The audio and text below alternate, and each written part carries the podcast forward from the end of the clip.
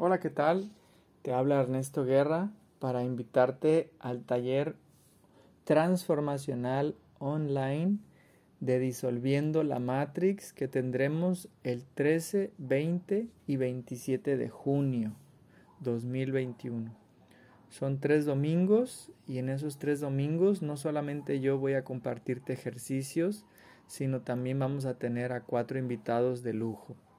Entre ellos mi maestro de Gestalt, que me enseñó muchas cosas, entre ellas constelaciones familiares y otros muchos procesos terapéuticos para liberar emociones reprimidas. También vamos a tener una maestraza y Shaya, se llama Madavi, y ella da cursos de meditación a personas que están en cárceles o prisiones acá en México. Y nos va a compartir su experiencia y también va a manejarnos el tema en general de la meditación, por si quieres aprender algunos tips. Vamos a tener otro invitadazo con el cual he hecho varios talleres, entre ellos el campamento para jóvenes, el taller del niño interior, y bueno, pues se llama Fer Mora. Fernando Mora es un, ser excepcional que me ha enseñado con la congruencia que se puede ser un gran hijo de Dios. Es una persona increíble y vamos a hablar sobre el niño interior y cómo sanarlo. También vamos a tener la presencia los tres domingos de una persona que es experta en biodanza. Vamos a sanar a través de la danza con Leonel. Leonel nos va a acompañar en esos tres días dándonos este regalazo que es sanar a través de la danza, del baile. Y este y tu servidor, Ernesto, Ernesto Guerra, te tengo muchas sorpresas. Métete a www.jaja.com.mx para que veas el temario. Entre ellos, por supuesto, yoga de la risa aprender a reírnos del ego es importante y otros tips adicionales. Entonces ahí métete a la página, en esta ocasión va a ser por aportación voluntaria, a diferencia de otros años cuando lo he hecho por pago, ¿no? Si es tal cantidad, no, ahora no. Vamos a jugar en esta ocasión a hacerlo por aportación voluntaria y cuando haces tu aportación voluntaria tienes acceso a tres, a dos bonos, perdón, dije, tres, ¿verdad? Bueno, va a haber un tercer bono sorpresa. Entonces va a haber dos bonos anunciados y un bono sorpresa que después te lo haré saber. ¿Ya estás? Bueno, eso es todo hermanitos. Que tengan bonito día y pues aquí tienes el tema del día de hoy. Muchas gracias. Bien, para no repetir lo que ayer les, les compartí, voy a irme ahora al punto de la felicidad, ¿sale? Porque Ayer cuando estaba platicándome esta maestra de Tao, pues su filosofía, que, me gustó mucho, ella este, mencionó que para poder tener el pasaporte necesito saber quién soy realmente. Para poder tener la visa necesito cumplir con mis obligaciones como hijo de Dios. Y, cuando dijo esto de las obligaciones como hijo de Dios, pues dije, a ver, ¿cuáles son mis obligaciones? Y, y ella me dijo, pues solo una obligación tienes, hacer la voluntad de Dios, sin conveniencias. Y yo, yo le pregunté qué significaba eso de las conveniencias. Y me dijo, mira, vamos a, pensar que tú vas por la calle y te encuentras una cartera con, con dinero ¿qué dirías? Y yo le dije, bueno, pues desde que me enseñó un japonés de que lo que no es mío debe ser de alguien, pues la dejo ahí o la devuelvo. Dice, sí, pero ¿qué, qué harías si no supieras eso? Dice, no, pues si no supiera eso, si no quisiera ahora sí que acatar esa nueva regla moral, pues yo diría, ay Diosito, gracias, porque estoy bien jodido, ¿no? Gracias Diosito por mandarme este dinero. Pero, pero eso no es cumplir con la, con la voluntad divina. La voluntad divina es hacer la voluntad de Dios. Y la voluntad de Dios en un curso de milagros es perfecta felicidad para su hijo. Ahora, como esta vida es como una, un rompecabezas que voy ahora sí que obteniendo las piezas de rompecabezas de distintas partes, ayer me dieron una pieza de rompecabezas muy bonita. Cuando yo le pregunté qué es la felicidad desde el Tao, ella me dijo una definición muy sencilla que dio un sabio chino. Y es tan sencilla la definición que solamente tiene tres, tres palabras. La definición de felicidad, de acuerdo al Tao, es dormir tranquilamente. Ni siquiera son dos palabras, son dos palabras. Bueno, es dormir tranquilamente. Ahí están las tres. Eso es perfecta felicidad desde el Tao. Dormir tranquilamente. Y, ella dijo que en el Tao hay otra frase que dice que a los 70 años puedes hacer lo que te plazca, lo que te, lo que te, lo que te pegue en gana, siempre y cuando no violes sus preceptos, o sea, los preceptos de Dios, las reglas de Dios. Y, aquí en este, en este punto de, cumplir con los preceptos o con las leyes morales o éticas, es cuando me vino a la mente los votos Ishayas, que son los votos que yo tengo. No sé si tú sepas, pero me estoy preparando como, como maestro Ishaya. Quiero algún día poder ser un facilitador de la primera esfera. Y, y dentro de la tradición Ishaya nos enseñan los, los cinco votos de la tradición yogi o del hinduismo, o sea, no creas que es de los Ishayas, o sea, ellos no inventaron estos cinco votos, ellos los tomaron de, la tradición del hinduismo o yogis. Y de hecho esto lo descubrí también porque un día fui a un taller que se llama este, Yoga más allá del tapete y, y el yogi que nos enseñó esto, pues eran los cinco votos que yo aprendí con los Ishayas, entonces dije, ah, mira, los Ishayas se lo copiaron a los yogis. Entonces, ahí te van. Los cinco votos, por si no has leído el texto que te acabo de mandar, los cinco votos justamente es cumplir con la voluntad divina. Porque, mm, te vuelvo a repetir, para sacar la visa, para poder viajar en ese camino hacia Dios, necesito ser obediente. ¿Obediente con qué? Con los preceptos, con las reglas éticas o morales, con los votos. Y cuando cumplo con estos cinco votos, estoy cumpliendo la voluntad de Dios. Ahí te va, ¿eh? El primer voto del hinduismo, ahora sí vámonos al hinduismo. El primer voto del hinduismo es el de voto ahimsa. El voto ahimsa es el de la no violencia. Y para mí, en lo personal, comienza con la no violencia mental. Yo antes, cuando escuchaba la palabra no violencia, me imaginaba, por ejemplo, a Gandhi, pues diciendo que vamos a independizarnos de la, de la, de la opresión británica por medio de, de, no nosotros pelearnos con los británicos. Pero va más allá, este, este voto va más allá porque la no violencia física, o sea, no pelearme de forma física, no puede darse si no tengo una paz mental. No puedo ser pacífico con mis hermanos si no tengo una paz dentro de mí. Entonces, la, mm, gentileza tiene muchísimo que ver aquí con, el primer voto. Ahimsa o no violencia es gentileza. Y hay una meditación que a continuación te voy a pasar el link en el cual ahora sí que explico con más detalle cómo se puede empezar a practicar. Entonces, antes de continuar con el siguiente voto, te digo que una de las cosas maravillosas del primer voto de la no violencia es que al dejar de criticarme, al dejar de enjuiciarme, al dejar de atacarme a mí mismo, ¿qué crees? Comienzo a hacer los demás votos. De forma natural me surge unas ganas de decir la verdad, porque decir mentiras es muy violento. Me surgen naturalmente las ganas de no robar, porque robar también es muy violento.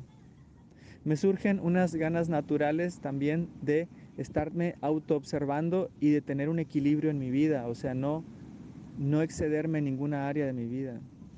No excederme en el alcohol, no excederme en el sexo, no excederme en las drogas, no excederme en ninguna cosa, porque sé que el exceso produce desequilibrio. Entonces, más adelante te voy a explicar en qué consiste la autocontención. Entonces, el primer voto, el voto a Himsa, es de los más importantes porque al cumplir el primer voto, automáticamente puedo de forma natural cumplir con los demás votos. Entonces, este primer voto considero que es el más importante de todos. Hay una cosa que nuestro maestro Maharishi, Krishnananda Chaya menciona constantemente, de que cuando eres consistente y disciplinado con una cosa en tu vida, puedes ser disciplinado y consistente con todas las demás áreas de tu vida. Solo necesitas ser disciplinado y consistente con una sola área de tu vida para poder ser disciplinado y consistente con las demás áreas de tu vida.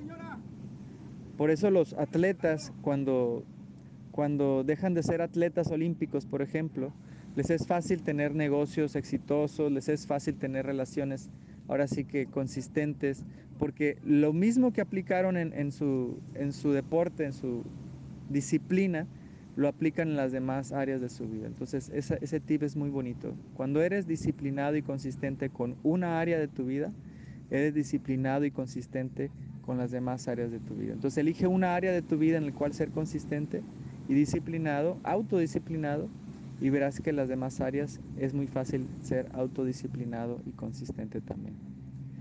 Bueno, el segundo voto es el de satya o veracidad. La veracidad es hablar con la verdad. Y hace poco tuve una experiencia de, de verdad con mi esposa muy bonita. Sucede que, que, mi esposa quería comprarle un auto a mi hijo, Matías, y, y, pues con su dinero, o sea, ni siquiera pues tenía que pedirme a mi permiso, ¿verdad? Ella había ahorrado dinero y quería comprárselo. Ella va a entrar a la universidad y quería que él se fuera solo en el auto, pero él no sabe ni siquiera manejar y ya quería comprárselo.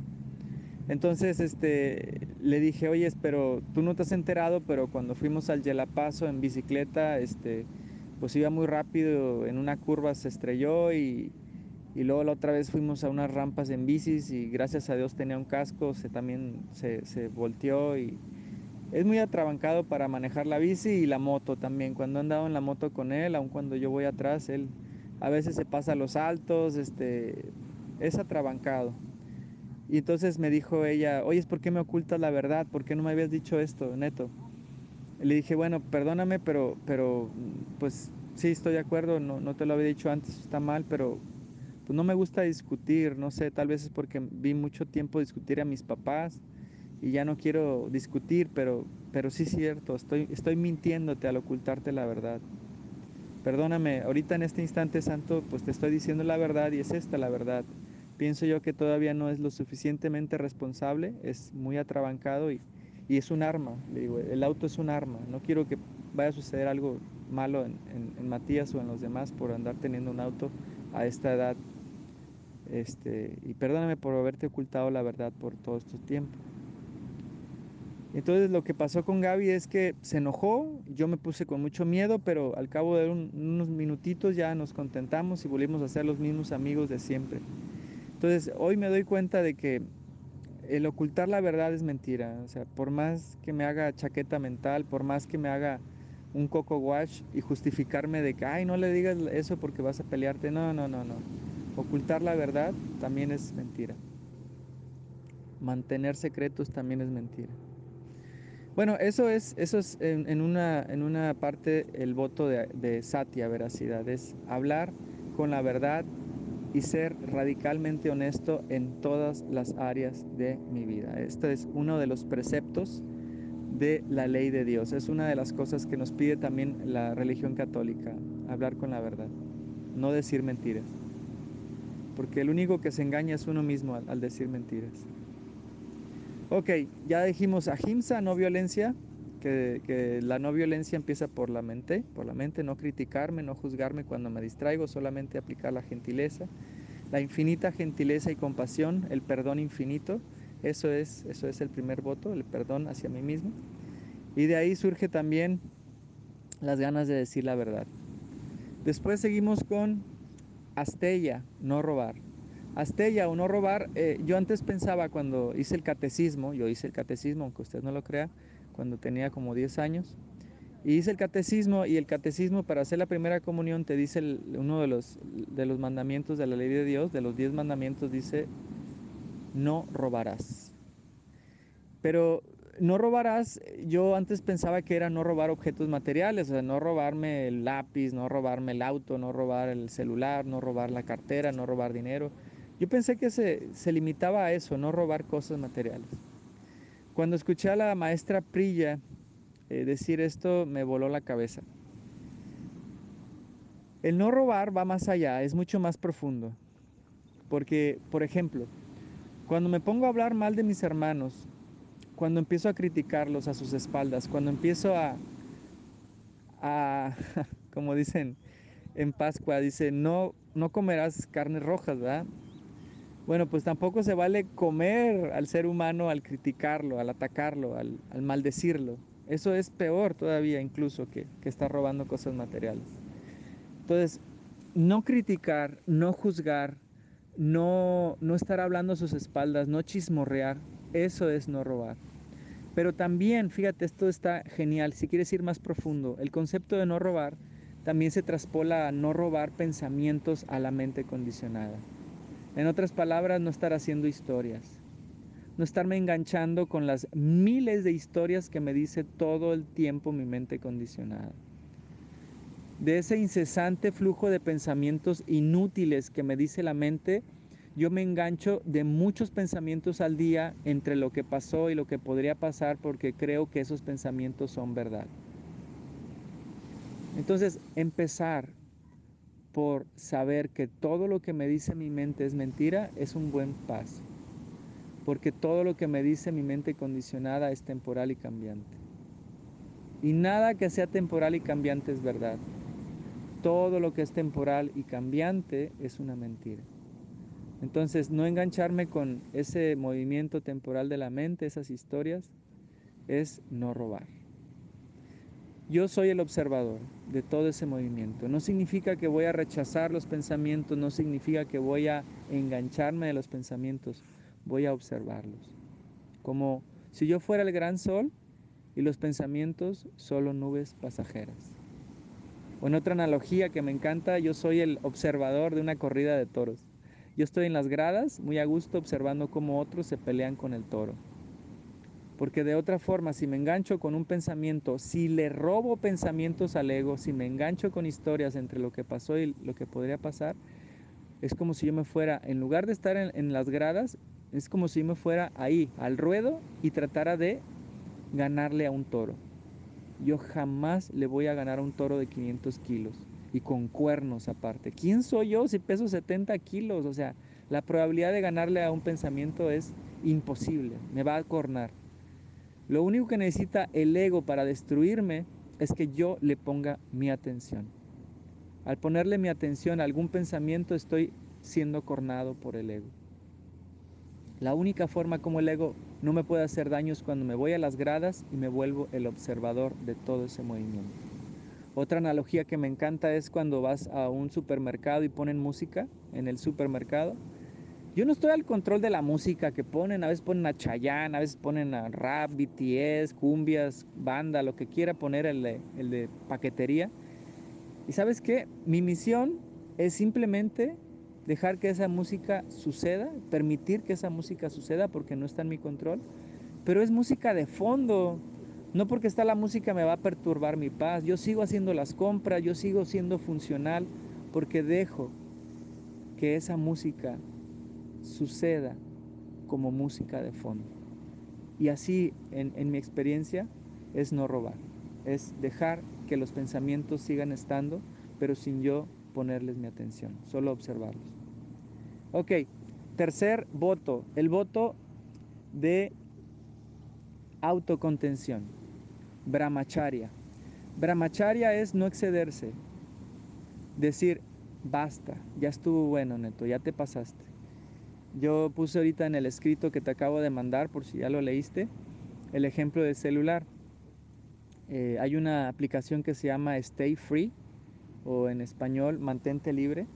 Y en esta aplicación te ayuda a saber cuántas horas has invertido en tu celular por día, por mes, por aplicación cuántas veces le has abierto el celular, cuántas veces lo has desbloqueado, cuántas veces has usado cada una de las aplicaciones, entre ellas WhatsApp, Facebook, TikTok, Instagram, todas las aplicaciones que abres, ahí va guardando un registro de cuántas horas, minutos o segundos has invertido en cada una de esas aplicaciones.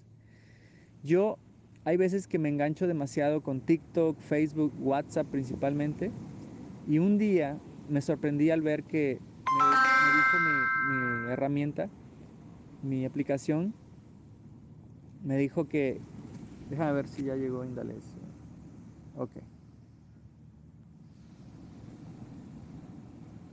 ok entonces Me sorprendí de ver que yo invertí un día siete horas de mi vida en un solo día en el celular. Dije, ¿qué me pasó ese día? Simplemente me distraje. Porque siete horas invertidas en el celular es exceso. Porque es una, es una zona de evasión. Cuando estoy excedido en algo, estoy evadiéndome de mi responsabilidad como hijo de Dios. Un hijo de Dios duerme tranquilamente, con una conciencia tranquila. Y lo que pasó, lo que pasó conmigo es que lo que decidí hoy, a partir de hoy, es invertir menos tiempo en mi celular y hoy me vine a hacer un contacto con la naturaleza. Me vine a la playa a meditar aquí y estoy ahorita justamente enfrente del mar haciendo este audio. Y a partir de hoy elijo de nuevo equilibrar mi vida, quitar los excesos y volver al equilibrio, al punto medio, o como dicen los de Oriente, al Tao. ¿Ok? El Tao es presencia. Quien vuelve a la presencia está en Tao, está equilibrado. Entonces, presencia, equilibrio, Tao es lo mismo. Por último, el último voto, porque ya llegó o ya va a llegar una persona ahí a, la casa, tengo que atenderlo. El último voto es el de aparigraja, no asir. E, este, este voto es el desapego total. Nací encueradito, me voy a ir encueradito. No es mío nada. No es mío ni mi casa, ni mi auto, ni mi celular, ni mi vida incluso. Todo es prestado. Soy un, soy un administrador solamente de todos estos bienes. Soy un administrador incluso de mi cuerpo. No asirme a nada, porque sé que eh, todo, todo, todo el sufrimiento provienen de los apegos. Y, te he hecho esta pregunta y te la vuelvo a hacer, esta pregunta está genial. Imagínate que Dios está frente a ti, Jesucristo está frente a ti y te dice, a ver, neto, ¿quieres dormir tranquilamente, con una conciencia tranquila que te haga dormir como un bebé? Esos bebés que se duermen en los camiones, yo me sorprendo cómo se duermen en los brazos de mamá, en medio del ruido, y él moviéndose así bien gacho al camión, entre, pasando entre pozos y, el bebé tan tranquilo, con una conciencia tranquila. ¿Quieres dormir así? ¿Quieres ser inmensamente feliz? ¿Quieres volver a ser tal cual Dios te creó como un niño pequeño? ¿Y yo qué le diría? Por supuesto que sí, Jesús. Por supuesto que sí, Jesús. Sí, sí quiero. ¿Y Jesús qué me diría? Entrégame todos tus apegos. Tu apego al cuerpo, tu apego a tus creencias, tu apego a querer tener la razón, tu apego al control, tu apego, por supuesto, a tus cosas materiales, tus departamentos, tu auto, tu moto, tu, tu bicis, tu celular, tu TikTok, tu Facebook, tu WhatsApp, tu reputación, todos tus apegos, todo aquello de cuya realización depende tu felicidad, entrégamelo. Y como diría eh, en la Biblia, entrégame tus barcas y ven conmigo a caminar. Entonces, eso es no asir, en mi experiencia. Eso es brahmachari. Ya me voy porque va a llegar Indalecio, que es nuestra persona que nos ayuda a arreglar los departamentos y va a conectar algo, entonces tengo que irme. Tengo que, tengo que encontrar el equilibrio y parte de mi equilibrio es atender también esto. ¿Sale?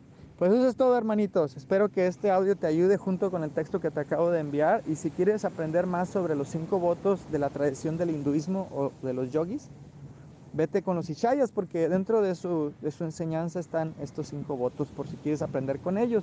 Y si no, métete con algún yogi que haya viajado a la India porque esto se, se aprende no en el tapete, esto se aprende cuando vas a la India y te, y te inicias con algún maestro ya de forma más profunda, porque el yoga no es solamente las asanas, el yoga no es solamente unas posturas, no, no, es lo que crees que es el yoga. El yoga es mucho más allá, es mucho más allá, mucho más allá, mucho más allá.